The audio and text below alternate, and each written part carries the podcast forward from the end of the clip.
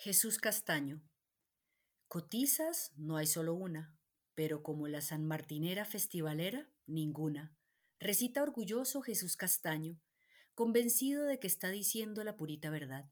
¿Y cómo dudar de estas palabras si las pronuncia quien con sus manos ha fabricado no solo la más tradicional de las prendas del llanero, las cotizas, sino que las suyas le han servido de calzado a los mejores bailarines de joropo de los últimos 50 años?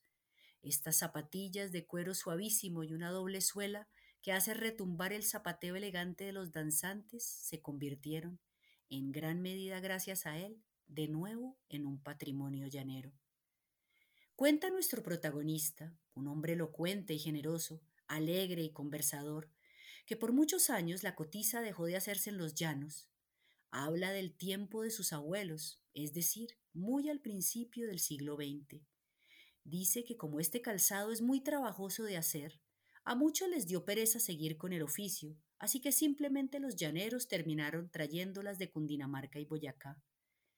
La buena fortuna para la recuperación de esta tradición es que don Marco Camilo, su padre, había aprendido de marroquinería en Caldas, de donde era oriundo, y la vida de andariego lo llevó con su mujer y sus quince hijos a San Martín Meta.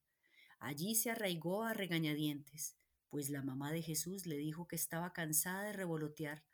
Así que esa terminó siendo su última morada y el hogar en donde echarían raíces sus hijos. Luego, sigue recordándonos que los llanos siempre han sido una despensa agrícola, así que San Martín era paso de toneladas de arroz y maíz que llegaba en bultos que descargaban los arrieros, Allí fue donde los Castaño empezaron con el negocio del calzado en esta región. Acostumbrados a andar descalzos, el papá de Jesús ofreció el guayo cafetero, una botita de media caña que resultó de lo más útil para estas arduas labores del campo. Con el saber en las manos y la necesidad lista, para el hijo todo fue una cuestión de tiempo. La marroquinería que le había aprendido a su papá, mirándolo, le enseñó a emplear las hormas y hacer de una cotiza un zapato para el pie derecho y el pie izquierdo. Antes venían iguales para cada pie, con tallas de la 15 de niño a la 44 de un hombre bien patón. Recuerda bien que sus primeros 14 pares de cotizas los hizo para el Festival Turístico de San Martín, hace ya medio siglo. Los vendió todos y su fama lo empezó a preceder. De ahí nació lo de las festivaleras sanmartineras. Le puso toda la técnica de la confección del calzado a una prenda aparentemente sencilla y austera.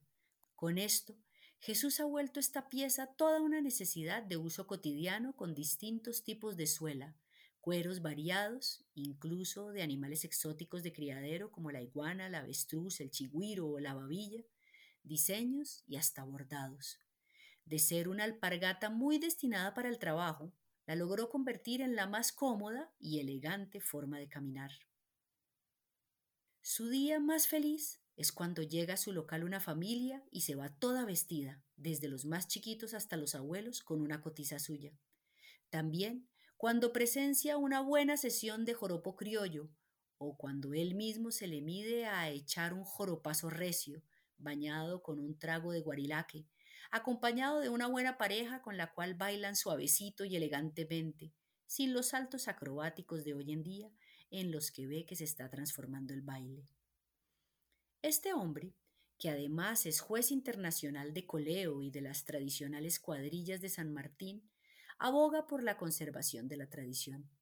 Le encanta saber que ser llanero es querer a su tierra, honrarla, bailarla y trabajarla. Hoy, su pueblo, San Martín, Cruce de caminos por la vía nacional, entre Villavicencio y Bogotá y paso obligado para Granada, Puente de Oro y San José del Guaviare, celebra que regresó, pues por dos décadas se fue para Villavicencio, pero ya, como su madre, dijo que aquí se quedaría y allí está, felizmente anclado.